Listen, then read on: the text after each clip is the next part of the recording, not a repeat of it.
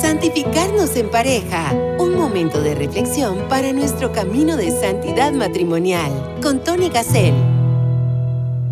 Soy amado, luego existo. Vamos a conversar sobre esta preciosa frase que nos puede ayudar muchísimo en nuestra comprensión de muchas cosas del camino de santidad matrimonial. Bienvenidos a Santificarnos en pareja, un programa que pretende ser instrumento para aquellas parejas que quieran hacer el camino de la santidad matrimonial. ¿Y cuáles son esas parejas? Todos los matrimonios. Todos los matrimonios debemos decir sí a la santidad de pareja porque esa es nuestra vocación. Eso es lo que Dios quiere para nosotros. Esa es la creación de Dios, la familia. Y santidad significa hacer vida al Evangelio.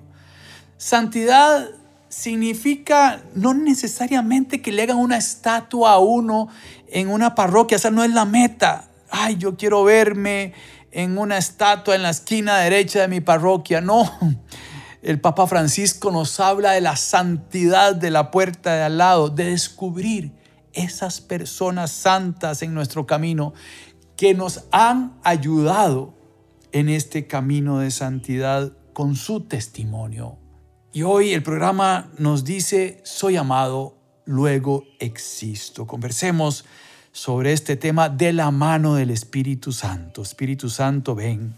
Ven en estos momentos porque necesitamos de tu auxilio. Ven a abrir nuestra mente y nuestro corazón. Hazte presente. Ayúdame a mí como conductor de Radio María a ser tu instrumento, tu voz. Dame los pensamientos, las palabras correctas para que sean escuchadas por las personas que necesitan escuchar este mensaje que tenemos hoy sobre el amor, sobre sentirnos amados. Te lo pedimos en el nombre del Padre, del Hijo y del Espíritu Santo. Amén. Santificarnos en pareja. Muchas gracias por su sintonía. Muchas gracias por su sintonía. Es muy importante educar el amor. Tenemos que educarnos en el amor. Debemos educar la afectividad desde la voluntad. Y por supuesto que tenemos heridas que nos impiden hacer este camino y obstáculos que nos impiden hacer este camino. Tenemos que sentir pertenencia, alegría, sentirnos amados. Por supuesto, por nuestro cónyuge, por supuesto, pero también por el Señor. ¿Cuál es mi imagen de Dios? ¿Cómo es mi relación con Dios? cómo nos estamos relacionando con Jesucristo, con el Espíritu Santo, con el Padre, con la Santísima Trinidad, con nuestra mamá. ¿Cómo es nuestra relación? Dialoguemos en los grupos de matrimonios. Que un matrimonio diga cómo es, el otro habla sobre el tema. La palabra de Dios no nos explica cómo es el cielo, nos explica cómo llegar al cielo. Y de alguna manera lo que nos explica es cómo amar y cómo saber vivir. Porque la palabra de Dios es nuestra historia de la salvación. Como Dios, siendo Dios, se hace hombre y nos viene a salvar. Escuché una frase muy buena de Monseñor Munilla que hace un programa muy bueno en Radio María España sobre el catecismo y, bueno, a mí me encantan sus retiros y sus charlas. Amor se escribe con sangre, dijo. Y yo me quedé, wow. Amor se escribe con sangre, claro, claro. En la cruz se escribió el amor de los amores. En esa cruz se escribió mi salvación y la suya, queridos amigos. Y esto es maravilloso y me invita a amar de la misma manera. Así como Cristo ama a la iglesia, yo tengo que amar a mi cónyuge y la amo así. En la parábola del hijo pródigo es muy bonito ver el regreso del hijo pródigo y el padre que sale corriendo a su encuentro. Es muy bonito. Y me pregunto, sentimos ese abrazo del Padre cada vez que vamos a misa. Sentimos ese abrazo del Padre, repito, cada vez que vamos a misa. Porque cuando vamos a misa pasa eso. Resulta que cuando vamos a misa, yo llego a la casa del Padre y el Padre sale corriendo a abrazarme y entonces viene la natural pregunta, ¿y amé así a mi cónyuge? Salí corriendo por mi cónyuge de la manera en que Dios me ama a mí, amo así a mi esposa. Tenemos que aprender a copiar el corazón de Cristo, amar como Él, a pensar como Él. Una vez Jesús le dice a Pedro, lo regaña, tú piensas como los hombres, no piensas como Dios. Y entonces en este programa yo quiero pedirle a Dios que nos ayude a pensar como Él, a sentir como Cristo, a ver con los ojos de Cristo, a juzgar según los criterios del Evangelio. Y por eso tenemos que formarnos, clases de Biblia, estar en la iglesia, no, no es suficiente. Vivimos de la Eucaristía. La Eucaristía es el centro de nuestra fe. Es Cristo mismo que se entrega, se actualiza la pasión y la resurrección del Señor. Es la revelación completa, pero tenemos que entender esa revelación. Tenemos que aprender a leer el Antiguo Testamento con los ojos del Nuevo. Descubrir a Cristo en el Antiguo Testamento. Y luego en el Nuevo confirmar todo lo que se dijo en el Antiguo. Y entonces uno va comprendiendo la Eucaristía de otra forma entender cómo la tradición de la iglesia nos enseña las escrituras.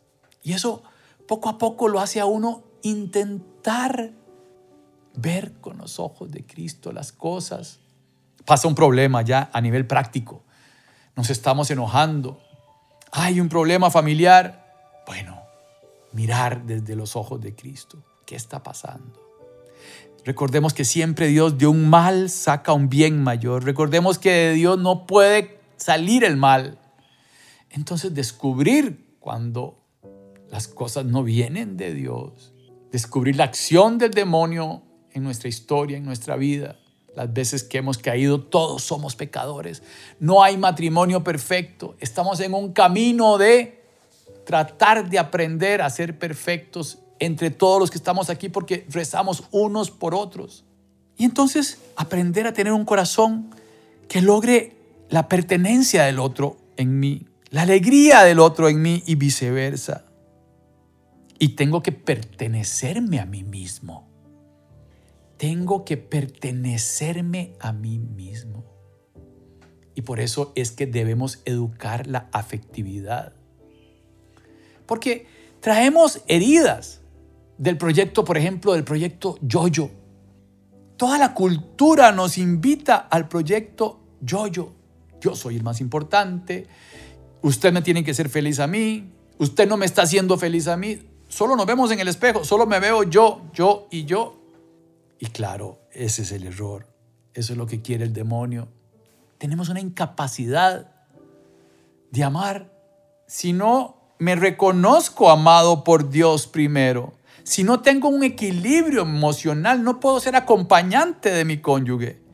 Recordemos que somos acompañantes el uno del otro. En este camino vamos juntos. Y si mi cónyuge tiene este problema de narcisismo, de solo verse a sí mismo, tengo que empezar a trabajar con la oración, ver cómo hablamos en el momento correcto.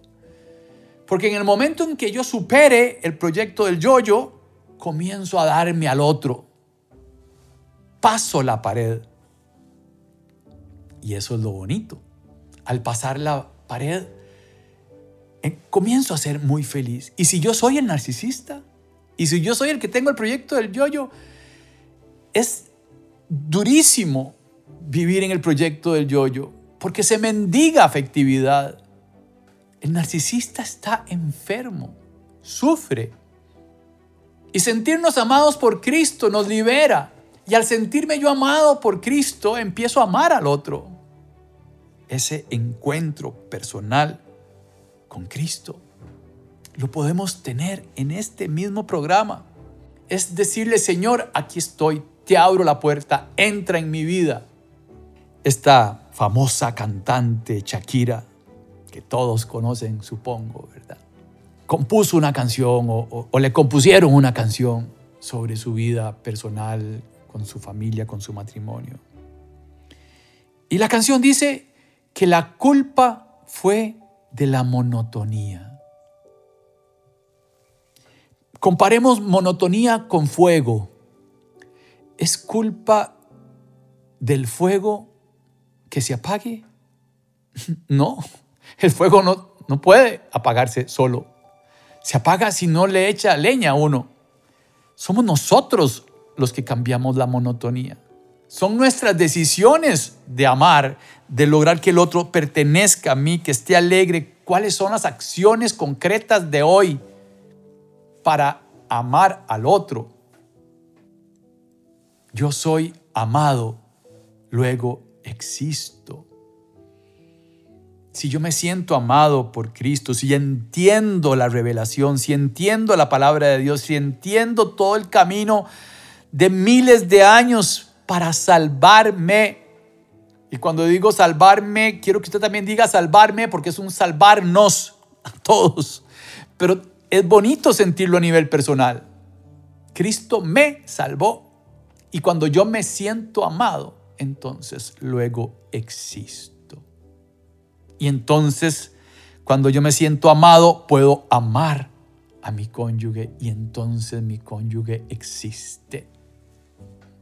No estamos aquí por equivocación. Nadie, aunque seas hija, hijo de un adulterio, de una violación, no estamos aquí por equivocación. Desde antes de la creación Dios nos soñó. Y, esto trae muchas heridas.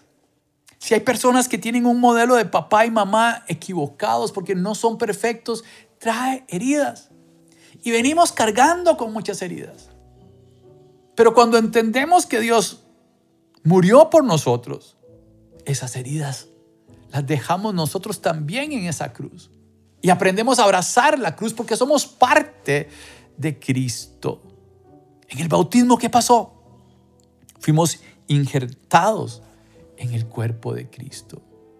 Y por eso somos cristianos, en donde Cristo es la cabeza y nosotros somos el cuerpo, todos somos hermanos. Y entonces morimos con Él en la Eucaristía también, en virtud de nuestro bautismo. Y ahí entregamos esas heridas. No es, no es un amor romántico. Amor se escribe con sangre, con acciones, con decisiones. Decida hoy amar. Decida hoy sacrificarse. Decida hoy desangrarse esto nos da la capacidad de renuncia. Al yo superar la herida del narcisismo, entonces tengo capacidad de renuncia para mí mismo. Y entonces puedo sanar y ayudar a los demás. ¿Cómo, cómo se puede ayudar a una persona a salirse de ese proyecto del yoyo? En, en mi caso personal, ¿verdad? El pediatra de mi tercera hija muy agresivamente, me invita a un cursillo de cristiandad. Éramos amigos, mi tercera hija, el mismo pediatra de las tres, entonces ya uno se hace amigo del doctor. Tony, ¿por qué no vas a un cursillo? Un cursillo es un retiro de un movimiento de la iglesia. Hoy mi, mi familia y yo pertenecemos al movimiento de Schoenstatt, pero en ese momento no existía en Costa Rica el movimiento y yo entré a conocer al Señor en el cursillo de cristiandad. Y ahí me dejaron una semilla de mostaza, como dice el Evangelio. Y poquito a poco fue creciendo esa matita. ¿Qué decisiones tomé luego de ese cursillo? Bueno, en una de esas reuniones, un doctor también me dijo que él hacía su apostolado en un hogar de niños que tenían las mamás en las cárceles. Y yo me quedé impresionado. Y yo dije, yo quiero, pero no sabía quién era el doctor. No sabía cómo se llamaba el lugar, pero sí me dijo la zona, me dijo es en Acerrí, así se llama el lugar donde está este hogar. Y un día, inspirado por el Espíritu Santo, estaba en la calle, doblé el carro, crucé hacia el lugar este de Acerrí, voy a ir a ese lugar. Sin saber la dirección. En ese tiempo no había GPS, no había Waze. Y llegué al pueblo este y empecé a preguntar, miren, hay un hogar que tiene niños por allá, por allá. Llegué a donde estaban los niños en la escuela. No, esta es la escuela donde traen a esos niños. El hogar queda, ya me dieron la dirección, dos, tres kilómetros de la escuela donde estaba. Y llegué. Buenas. Vengo a conocer. Estaba en una reunión de cursillos y un doctor dijo que él hacía su apostolado aquí. Bueno, cuento largo, corto. Terminé haciendo apostolado ahí por 10 años.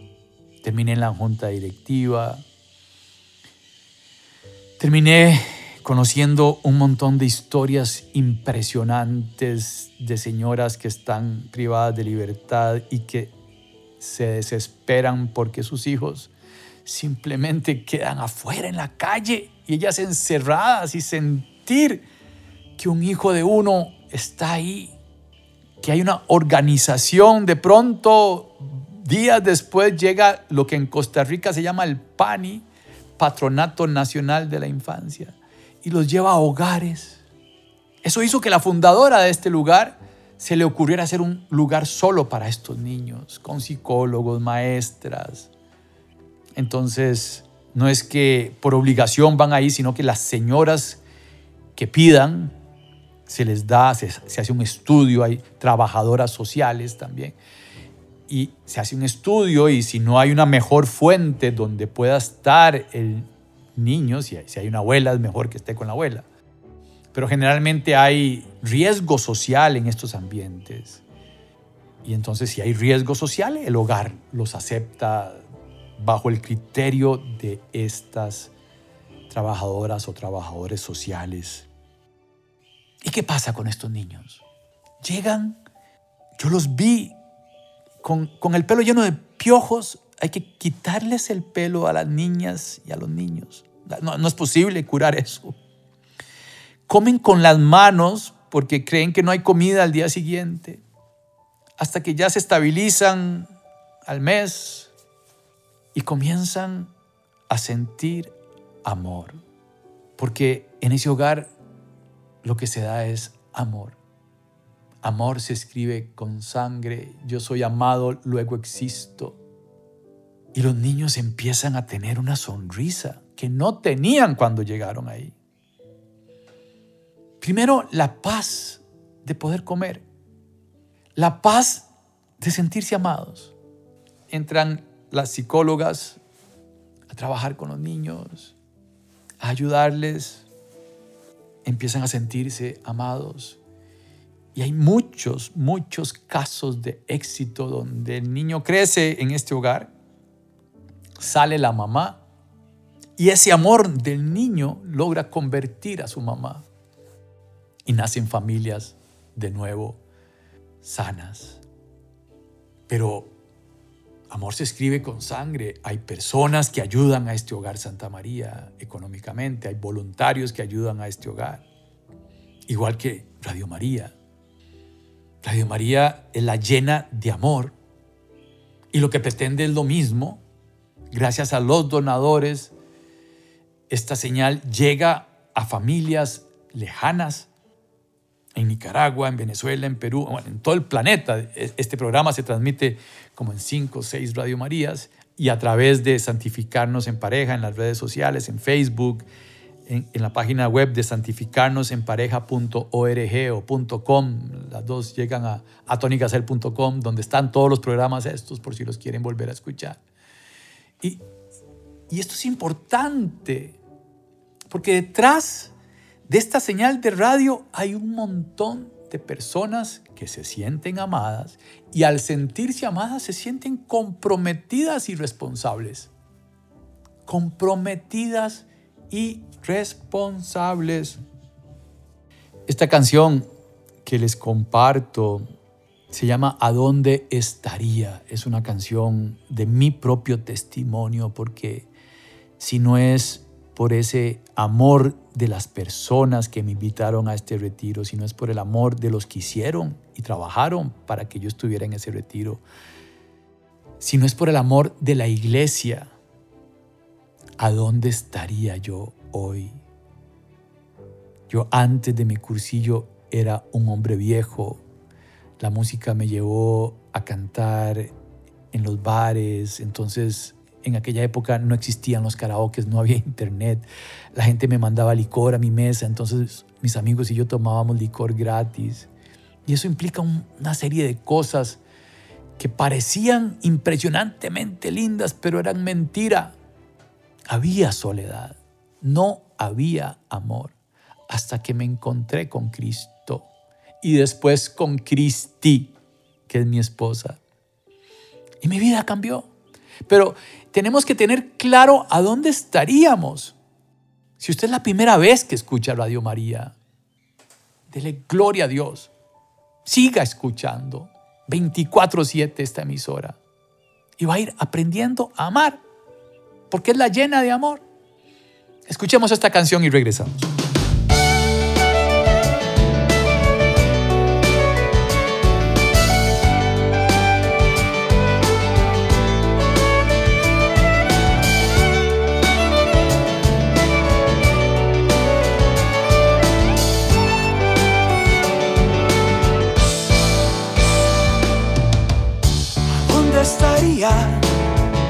No me hubiera dejado encontrar a dónde estaría, dónde estaría. Fue en tu iglesia, la misma que tú fundaste por mí, donde te encontré, donde me dejé encontrar. ¿A dónde estaría mi alegría? ¿Dónde estaría mi cruz? La hubiera tirado en la primera esquina. ¿A dónde estaría mi familia? ¿Dónde estaría yo si hubiera dicho que no?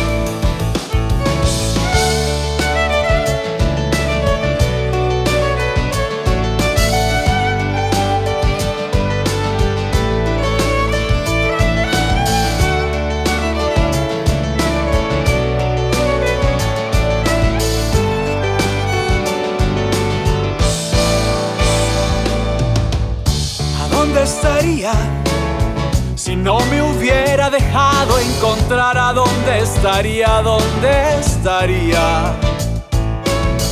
Fue en un momento, en un momento especial como hoy donde me dejé encontrar por el Señor.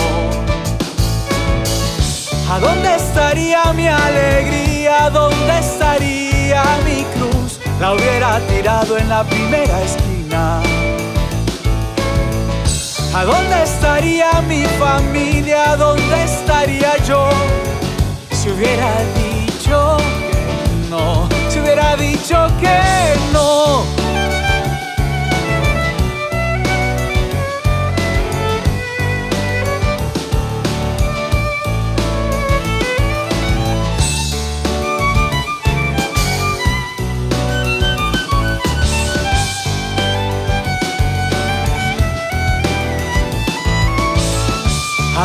estaría mi alegría? ¿Dónde estaría mi cruz? La hubiera tirado en la primera esquina.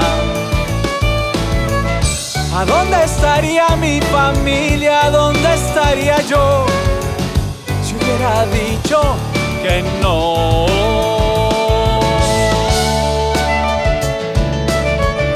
Me dejé encontrar por ti, Señor.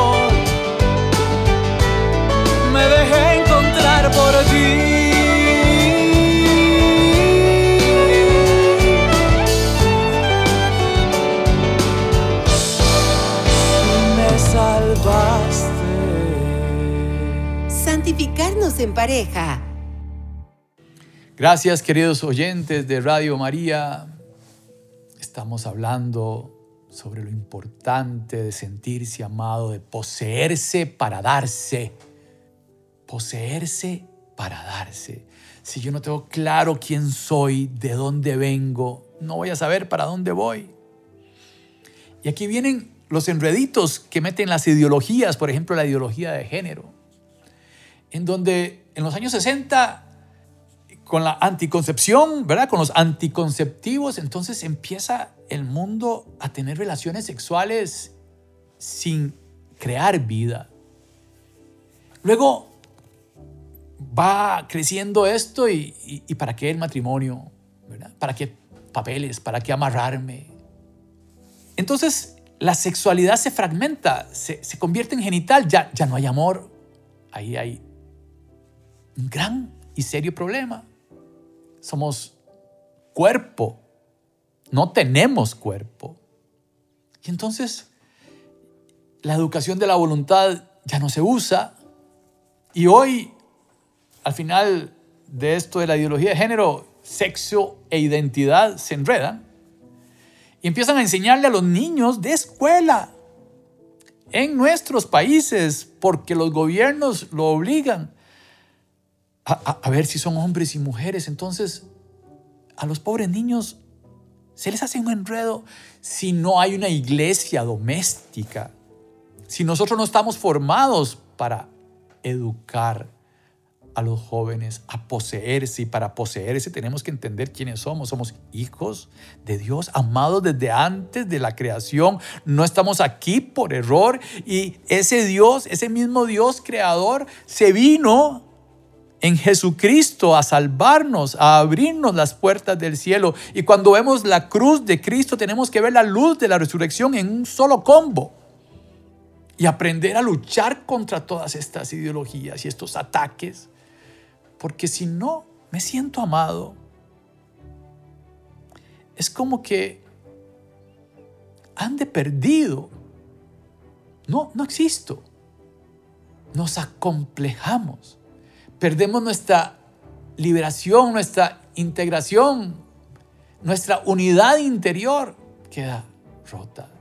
Y vemos personas por fuera felices, por dentro con una gran herida de afectividad. Tenemos, hermanas y hermanos, la responsabilidad de educar en la afectividad para que crezca la confianza en las personas y la seguridad en uno mismo. Tenemos que lograr que nuestros hijos estén orgullosos de nosotros y que crezcan orgullosas y orgullosos de papi y mami. Mi papá es el mejor.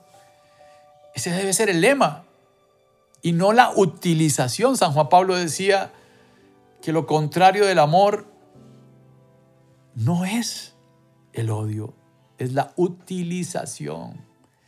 Y el proyecto del yo-yo, la herida del narcisismo, nos invita tristemente a esta utilización del otro para que yo sea feliz. Entonces tenemos que sanar todas esas heridas empezar a confiar en los demás. Si existe Dios, hermanas y hermanos, soy libre. Las personas que, que no entienden esto se sienten en una jaula. Tenemos que echarle un leño al fuego y vamos a vencer la monotonía. La monotonía en sí misma, el fuego en sí mismo no se puede apagar. Entonces tenemos que aprender a amar para provocar pertenencia en nuestro hogar, alegría en nuestro hogar. Claro, claro, este tema de la afectividad es un riesgo. Si yo me expongo emocionalmente a mi cónyuge, hay riesgo. Pero igual hay riesgo cuando uno se mete a jugar en una cancha de fútbol. Ahora que viene el mundial, pensemos en los jugadores. No creo que ningún jugador que vaya al mundial me esté escuchando, pero es más fácil estar en la gradería criticando. Es más fácil ser un locutor que critica al jugador que está ahí. Pero los que están adentro están sudando, se están arriesgando. Entonces, vayamos a la cancha del amor. No nos quedemos en la gradería criticando, viendo a ver qué dice la gente. Claro, es facilísimo desde la gradería estar hablando. Vayamos a la cancha a jugar.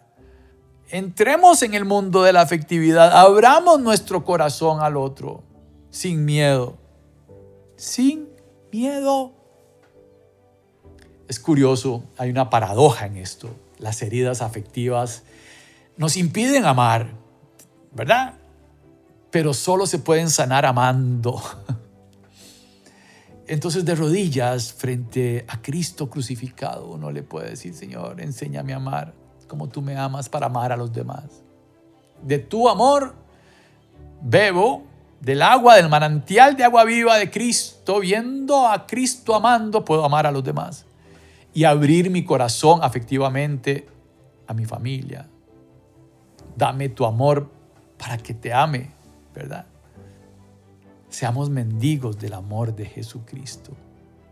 Y eso nos va a crear una autoestima grande y una seguridad grande. Y esa es la sonrisa de los santos de la puerta de al lado. No se me olvida mi abuela. Sin duda mi abuela es una santa de la puerta de al lado. Iba a misa todos los días. Mi, mi abuelo decía que Jesús iba a aburrir de ella. No podía vivir un día sin el rosario en su mano y tenía esa paz interior. Yo la vi pasando por problemas y le vi esa sonrisa, esa autoestima y esa seguridad. Santos de la puerta de al lado. Piense, piense en un santo de la puerta de al lado que en medio de la tormenta tiene paz. ¿Por qué tiene paz? Porque tiene una autoestima alta y una seguridad alta. Porque se siente y entiende que Cristo murió y resucitó para salvarnos. Nuestra vocación es al amor. Somos para los demás. Y es que o amamos o buscamos compensaciones, ¿verdad? No, no hay punto intermedio, es como montarse en una bicicleta, o voy para un lado o voy para el otro, no me puedo quedar sin pedalear. Entonces o amamos o buscamos compensaciones. ¿Y cuáles son esas compensaciones? Bueno, el adulterio, el, el que se queda en el trabajo para no amar, el que se esconde en la televisión o en la computadora o en las redes sociales, y peor los que terminan en drogas, en alcoholismo. Quien encuentra el tesoro escondido empieza a vivir para tener ese tesoro escondido. Todos sus valores cambian. Bueno, hermanas y hermanos, amor se escribe con sangre,